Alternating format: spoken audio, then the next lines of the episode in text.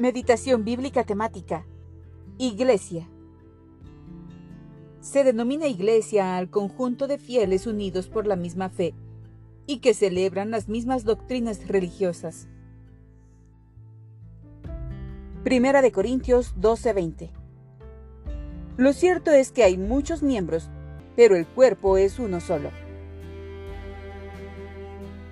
Primera de Corintios 12:27. Ahora bien, ustedes son el cuerpo de Cristo y cada uno es miembro de ese cuerpo. Efesios 3, 10 al 11.